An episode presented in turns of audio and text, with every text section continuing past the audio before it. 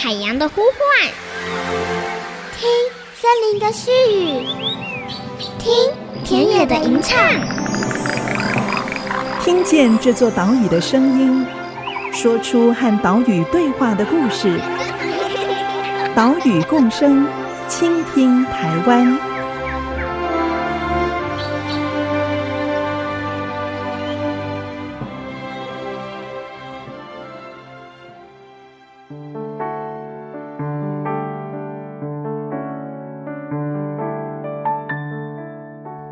大家好，欢迎收听《岛屿共生，倾听台湾》，我是袁长杰。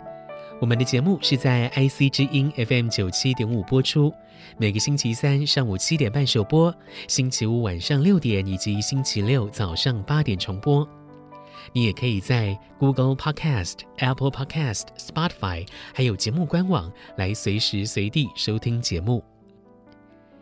先前我们曾经在节目当中介绍过草鸮、黑鸢、灰面狂鹰这些猛禽，因为猛禽的活动范围大，加上了它们几乎是位于食物链的顶层，族群数量比较少，所以大家会觉得，哎，好像猛禽都比较少见，比较神秘。但其实，并不是所有猛禽都这么少见。今天我们要介绍的主角呢，他们啊就默默地定居在城市当中，我们可以非常方便地来观察到。这种猛禽呢，就是凤头苍鹰。台湾猛禽研究会从二零一三年开始就展开了台北都会区凤头苍鹰的观察，来研究凤头苍鹰在都市生态系当中是怎么生存的。现在，我们就前往台北市的大安森林公园，跟着猛禽研究会的研究专员王礼莲来了解城市里面的游侠——凤头苍鹰。大安森林公园，大安 Park Station，大安森林公园，大安森林。现在我们来到的地方是大安森林公园，我们来这边观察都市猛禽凤头苍鹰。今天跟我们一起观察的是台湾猛禽研究会的研究专员王李莲，李莲好。呃，大家好。这一次哈，我们是特别来到大安森林公园来观察这个凤头苍鹰哦。凤头苍鹰这个名字听起来就很帅哈。来，请李莲跟他描述一下这个凤头苍鹰它的这个外观好不好？嗯、好啊。跟它的名字又有什么样的关系？OK。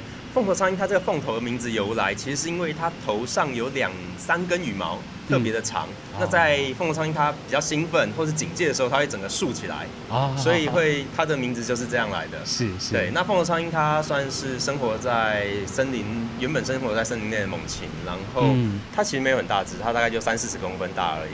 所以它算是比较小型的猛禽，中小型中小型的猛禽。嗯，然后整体身体的颜色大概是呈咖啡色为主。嗯。嘿，然后腹部会有一些白色的斑纹，斑纹，对对对对对，嗯嗯，对，大概是这样。是，那有一些鸟类哈，它的雄鸟跟雌鸟的体型或外观会有明显的差异。对，那凤头苍鹰呢？哦，嗯，凤头苍鹰它呃母鸟会比雄鸟大一点点哦。哦，母鸟它的母鸟会比雄鸟大一点。猛禽来说有蛮多有蛮高的比例，其实是母鸟比雄鸟还要大只的。哎，那凤头苍鹰就其中一个例子。这个母鸟比雄鸟大只，它在。生物上面有没有什么特别的含义？就是生物学家有没有对此提出一些可能的看法？OK，那个其实目前假说很多种，但是目前大家最能接受的一个一个推测，是因为母鸟比较大只，它可以保护幼鸟。因为这一类的猛禽，它们很多都是以鸟类为食物，所以呃，刚出生的小鸟可能会是其他家爸爸想吃的鸟，所以妈妈要比较大只来保护这些小鸟。刚刚王礼莲研究员说到，凤头苍鹰为什么叫凤头？是因为它的头部后面呢、哦、有一小撮的羽毛，如果敌人来了，这个羽毛可以竖起来威吓敌人。这一撮羽毛呢，就叫做冠羽哦，不是《三国演义》里面的关羽，是皇冠的冠。另外，像是大冠鷲、雄鹰这些猛禽也有关羽。凤头苍鹰除了冠羽之外，身体上面胸腹部的羽毛啊是白色的然后有棕色斑纹，非常的漂亮。这一天，我们在大安森林公园，很可惜没有观察到凤头苍鹰，可能它们跑去觅食了。不过哦，过几天再次的造访，哎，就有观察到凤头苍鹰了。那么，凤头苍鹰究竟吃些什么呢？以凤凰苍鹰来讲呢，呃，鸟类跟老鼠。或者蜥蜴都是他们蛮喜欢、蛮常见的鸟类，可能体型比他们再小一点点的鸟，大概像斑鸠、哦、鸽子，嗯、或者是小到像麻雀、绿绣眼，他们都会吃。哦，嘿，那鼠类的话，可能就包含说像一般的老鼠，然后就是可能市场会看到那种老鼠啊，嗯、然后或者像公园会出现的松鼠，都是他们会吃的食物。松鼠，我们印象中的这个松鼠动作很快哈。对，凤头苍蝇也可以捕捉到松鼠。呃，可以，可以。那个技术好的凤头苍蝇真的很会抓，而且其实松鼠比较大只啦，那它体重也比较重，所以、嗯、呃不一定每一只凤头苍蝇都抓得住。这样。哎，了解了解哈，所以他们会吃。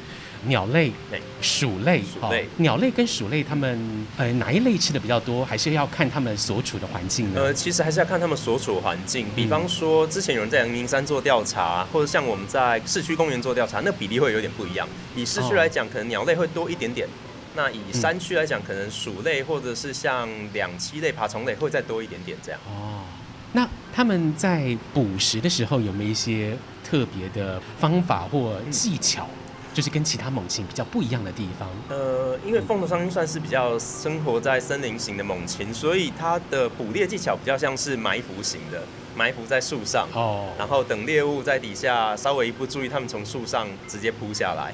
嗯，嘿，他们比较不会像是呃有一些有一些猛禽，它会像是巡弋型的，是一直飞一直盘，然后看到猎物就冲下去。但是凤苍鹰它是有点像埋伏型的，埋伏型的在捕食。那他们传统的栖息地，刚刚李林有说是比较偏向森林，对啊这样的一个栖地，它的领域性怎么样呢？嗯，呃，就说因为有蛮多猛禽都是有它的这个地盘啦，哈，对对。那凤头苍鹰呢？嗯，呃，其实凤头苍鹰它的领域性也还算蛮明显的，哦，嘿，只是目前我们还对于它领域到底有多大，我们还不是那么清楚。嗯，只是说如果有呃其他家的凤头苍鹰侵入到他们的领域内，嗯，那他们其实驱赶的行为会蛮激烈的，一直追，一直追，一直鸣叫，甚至会大打出手都是有。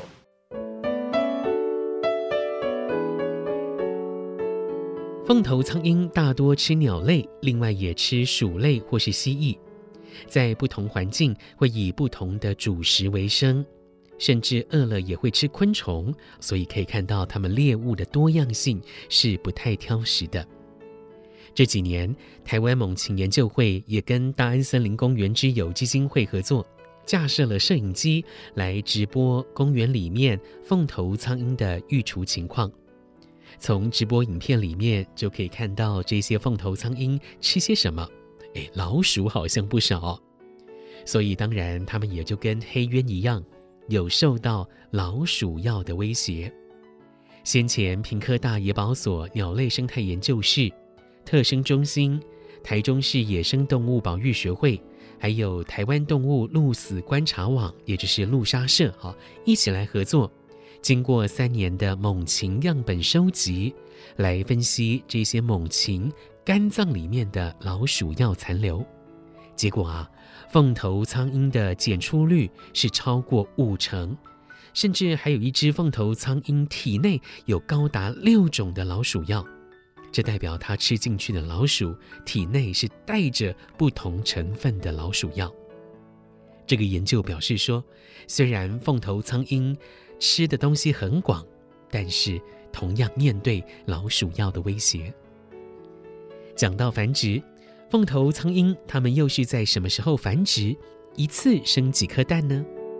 凤头苍鹰它一年繁殖一次，一次，就是如果都顺利的话，哎哎，那繁殖季大概是从二三月一直到六七月左右。OK，就是春天的这个时候。对，就春天，然后到早，呃，就是夏天的前段这样。嗯嗯嗯，这是他们的繁殖期。对，一次大概会产几个蛋呢？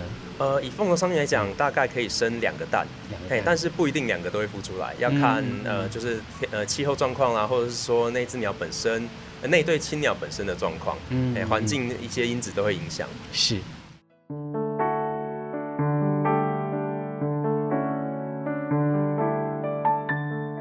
现在啊，正是凤头苍鹰的繁殖期。如果大安森林公园的凤头苍鹰今年可以顺利的下蛋孵出小 baby，那么大家就应该可以看到他们的育雏直播了。我们刚刚为大家介绍了凤头苍蝇的外观、体型、食物跟繁殖。至于凤头苍蝇为什么会从山地丘陵来到都市环境呢？它们又是如何适应都市的生活呢？诶，下一段节目继续告诉你。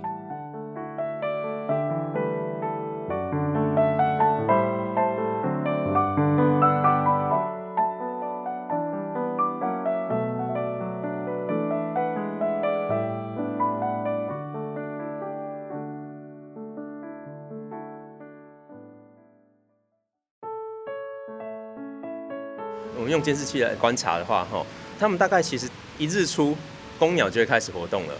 就是我们可能人还没看得很清楚的时候，嘿，稍微天稍微亮，他们就可以开始抓老鼠。尤其是很多老鼠其实都是在清晨在活动的，所以他们这段时间抓老鼠的量就会抓的很多。嘿，那鸟其他像斑鸠、麻雀这些，可能就是天亮以后开始活动，一直到黄昏，所以一整天都有机会被抓。比如说，他在公园也会抓一些攀木蜥蜴嘛。那攀木蜥蜴可能就是比较九点十点之后才会出来活动，所以我们就一些观察上来讲，他们在那段时间九点十点之后，他们才会去抓这些攀木蜥蜴。IC 之音 FM 九七点五，欢迎回来，岛屿共生，倾听台湾，我是袁长杰。今天的节目带着大家来到台北市的大安森林公园，来看都市游侠凤头苍鹰。刚刚台湾猛禽研究会的研究专员王丽莲告诉我们，透过都市公园摄影机的架设，可以了解到凤头苍鹰一天的行程，他们会在什么时间点捕食哪一些食物。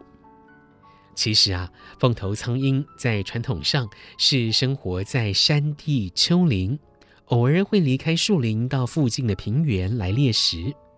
但为什么凤头苍鹰会来到都市公园呢？它们又是大概在什么时候被观察到进入都市栖息呢？来听王礼莲研究员的说明。其实目前凤苍鹰进入都市的真正的机制，我们没有那么了解。不过我们大概可以回推到它大概是两千年之后。才开始呃进入到公园来，哎、就是，市区公园繁殖，也就是这十几二十年的事情而已。这二十年内的事情，嗯、然后而且很有趣的是，除了台北以外，可能台中、台南、高雄都有。这种状况，都有这种同样都有这种状况，所以其实让人还蛮好奇的。嘿、嗯，那后来经过我们这几年还有其他单位一起来做调查以后，发现说，可能食物充足，再加上他们的天性是比较。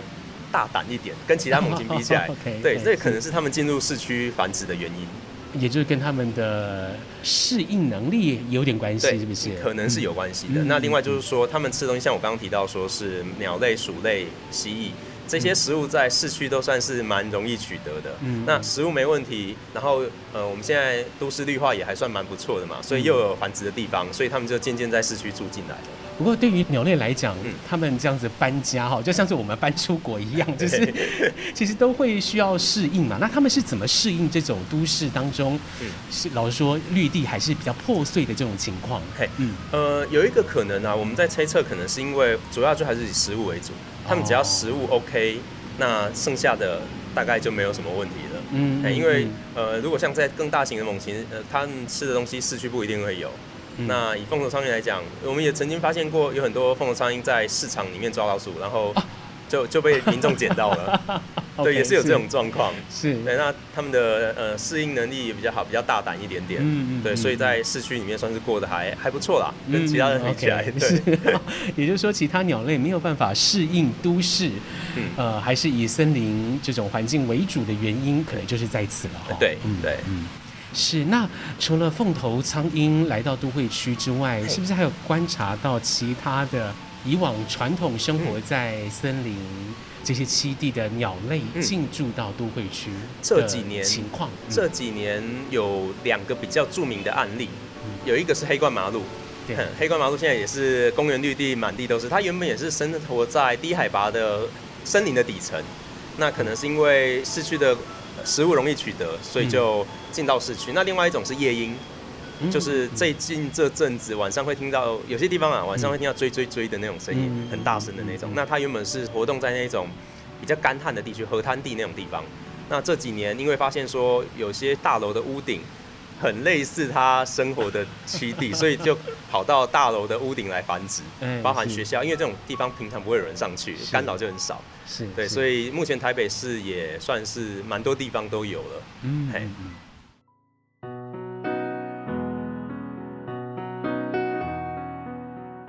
我们可以这么说啊，凤头苍鹰已经成为都市里面的新住民了。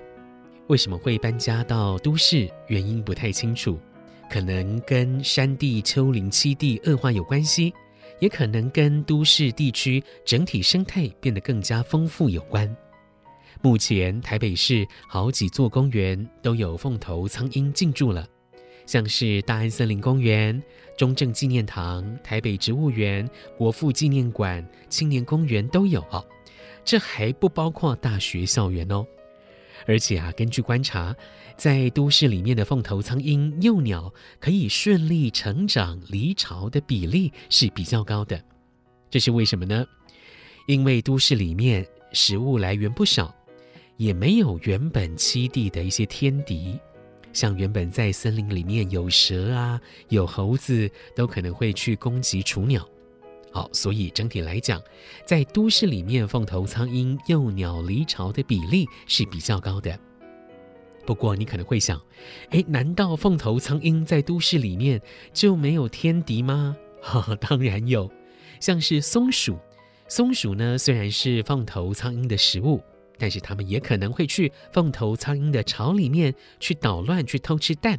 好，可以感觉到这两家人好像是世仇了。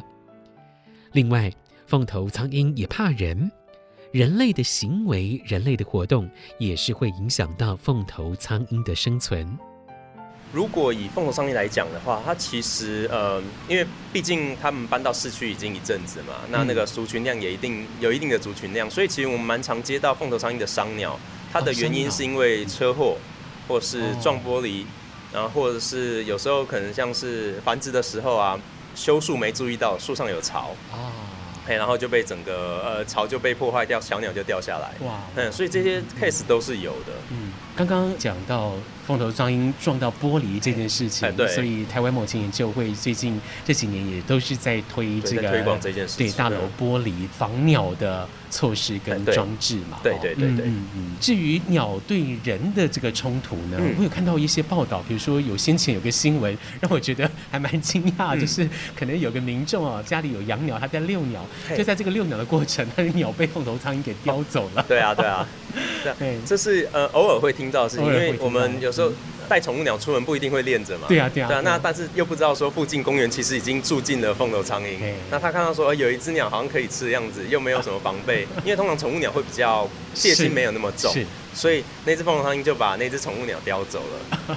对啊，所以有时候也是会有这种状况。那个真的是无处求偿了。对对对 对。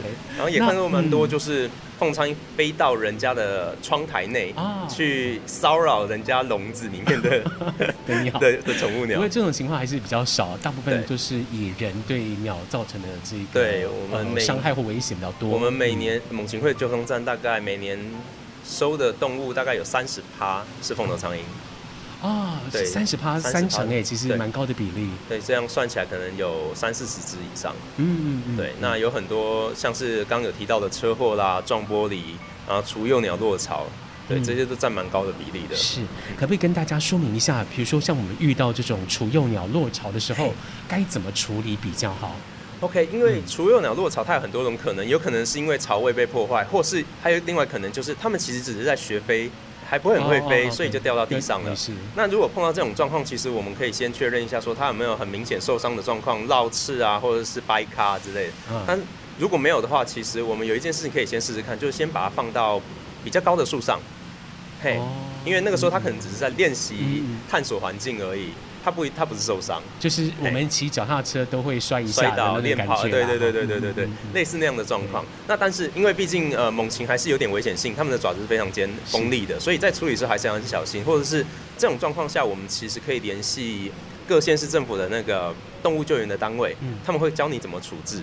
啊，嘿，是。那另外就是说，如果它是受伤了，就是说我们先可以先用纸箱打洞的纸箱把它装起来。嗯、那鸟在比较暗的环境，它会比较安定一点点。那重点就是说，你要留下你的联络方式跟你时候的地点。之后如果它复原了，可以野放了，我们才知道说它从哪里来。嗯，对，这其实是还蛮重要的资讯。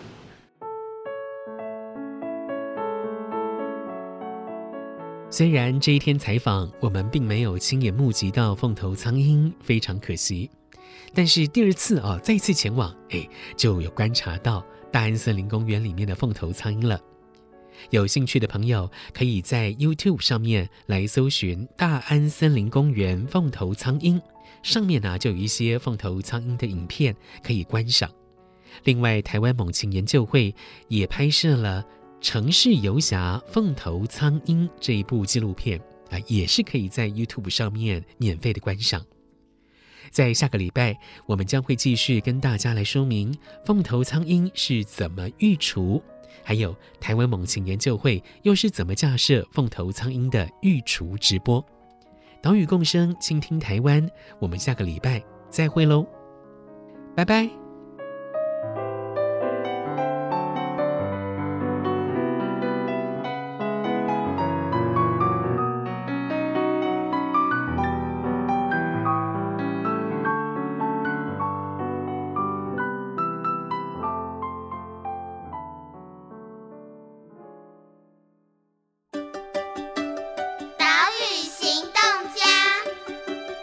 是台湾猛禽研究会研究专员王礼莲。呃，我们都知道公园里面有很多可爱的小动物，像是松鼠，像是麻雀，像是鸽子。在我们观察它们的同时呢，我们要记得不要喂食，因为除了我们喂食的食物不适合它们之外，这些喂食的食物其实也对环境上也会造成一些呃影响。那另外，如果它们数量太多，也会造成公园里面生态上平衡的一些问题。所以要记得不要喂食野生动物哦。本节目由伟创人文基金会赞助播出。伟创人文基金会秉持永续的经营承诺，邀请您一同为这片土地发声，促进人与自然的平衡与和谐。